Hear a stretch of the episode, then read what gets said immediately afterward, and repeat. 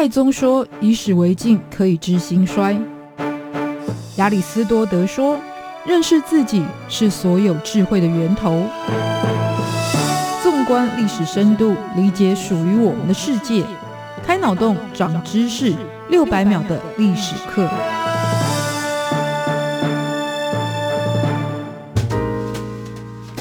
认识过去，才能够掌握未来。欢迎您收听这一集六百秒历史课，我是维珍。从这一集开始，来跟大家分享的全新系列主题的名称就叫做《创世神话：远古 Oh My God》系列。那这个主题最主要是要说到呢，在全世界各地不同的文化背景下诞生的神话，尤其是以创世神话为主。那提到神话这件事，你会先联想到什么？是超越人界的故事？或者是远古的祖先们为了解释世间万物存在的原因产生的不切实际的传说。其实不管想法是哪一种，神话都有它存在的意义，因为它除了建构一个地方的价值观跟文化体系，甚至还会影响的现代人行为准则的依归。那神话的创世故事更可能是让族群产生集体团结意识的由来，所以今天所分享的创世神话远古 Oh My God 系列，就从台湾出发来介绍，就是台湾的原住民是如何看待世界诞生的传说体系。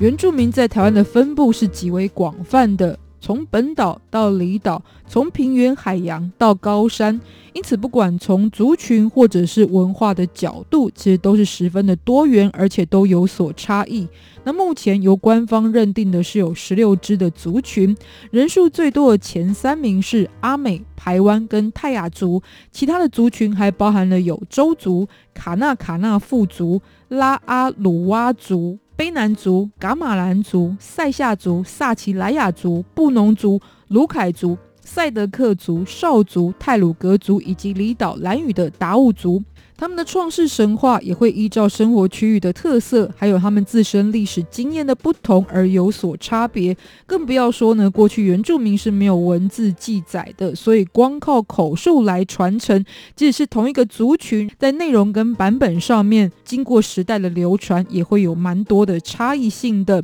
但脉络上，这些创世神话呢，在讲的都是几个主轴的故事。第一个就是地球，甚至是宇宙万物是如何诞生的。第二，那接下来人类是如何出现的？再继续延伸呢，就会有人类遭遇了哪些事情，才会有来到今天的发展。所以呢，从这个体系进入的话呢，先来说地球是怎么诞生的。从人数最多的阿美族来看，其中有一个主流传说。就是一位名为马勒亚普的男神，跟名为马斯汪的女神，他们在结合之后就生下了子女。但是在当时他们所处的宇宙是非常混沌黑暗的，而且是非常狭窄，没有天地的。所以呢，为了能够好好的生活，他们就撑开了天地，同时指定了自己的后代作为月亮跟太阳的角色。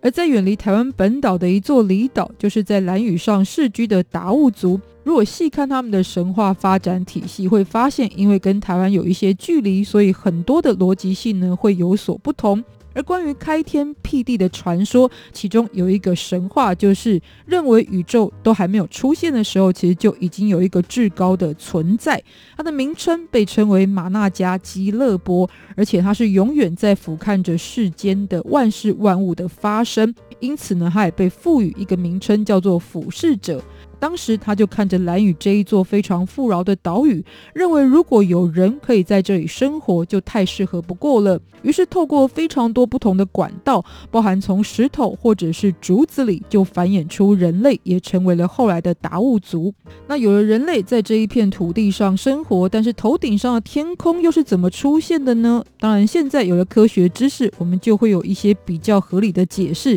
但过去的人们呢，对于天空的想象，跟我们现在认为是。是一种自然的现象是很不一样的。以前人们会认为天空是创造出来的，不然怎么会离人们这么远呢？在达悟族的传说里面，当时就有一个巨人叫做西卡如论，他觉得呢，原本世界的空间太狭小了，所以老是走路呢，他必须要弯腰驼背的。气得有一天呢，他就把天空高高的举起，就能够让自己挺起来站着走路，之后就有天空的出现。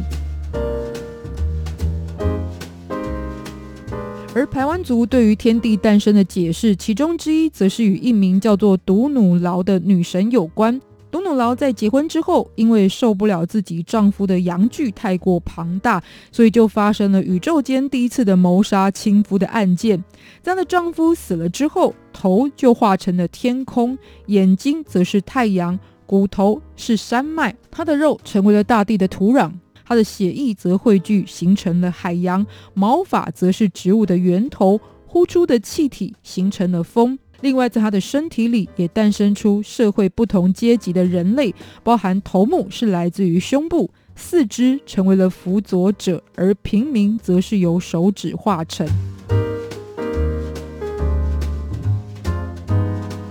那同样是人类诞生的传说，跟排湾族同样世居在屏东的卢凯族神话体系里，也可以找到相近的传说内容。而且同样是人类的诞生，排湾族本身还有一个神话是说到了太阳曾经在人间生下两颗蛋，那为了怕蛋受到伤害，就指派了百步蛇来进行保护。后来这两颗蛋就孵出了一男一女，也就是排湾族的祖先，而百步蛇也就成为排湾族的保护神。那世居屏东的鲁凯族也有跟百步蛇相关的创世起源。其中呢，就说到了过去天与地之间是有石梯做相连接的。那有一户人家会在自己门口摆着精美的陶壶，但不久之后却发现，在里面长出了一条百步蛇，而且这一条蛇正卷起着身体，保护着一颗蛋。之后，这个蛋就孵化出一位美丽的女神，她的名字叫做妈盖盖。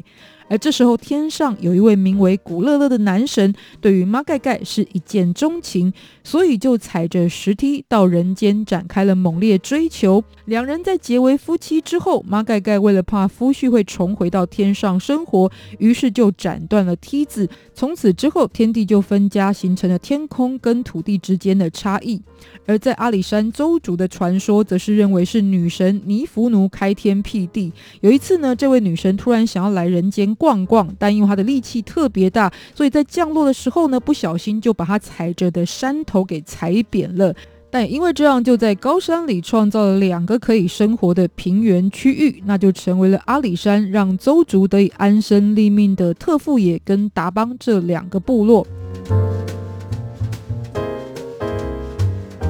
从这些传说相似跟不同之处，都可以感受得到。其实呢，神话不像是一般的故事或小说，在同一位的作者或编剧的创作之下，会具有一定的时空脉络，而且往往呢是时间越推移，这个神话会变得更丰厚、更复杂。但这样的差异性虽然看起来复杂，不过也随着故事细节的不同，其实也呈现出了一个事实，就是历史演变的痕迹在当中。就以台湾的原住民来说，因为呢，透过了天灾人祸、战乱等等的因素，大部分都有过迁徙的历史，所以呢，也让可能系出同源的族群，但是在这一些变迁的过程当中，神话也就出现了不同的版本痕迹。那因为版本非常的众多，所以再加上族群本身很多元，所以要细看台湾原住民的创世神话，其实是相当复杂的体系。那学者一般归纳呢，台湾的创世的始祖传说的系统，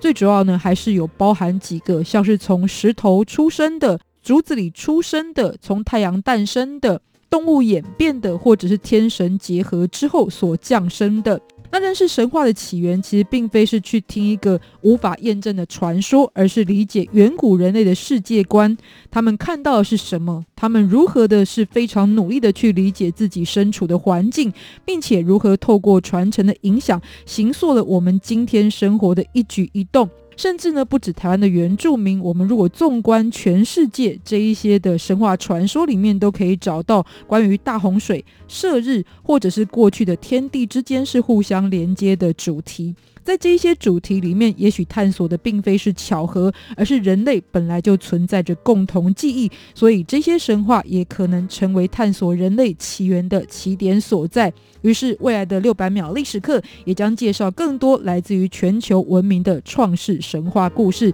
下次见，拜拜。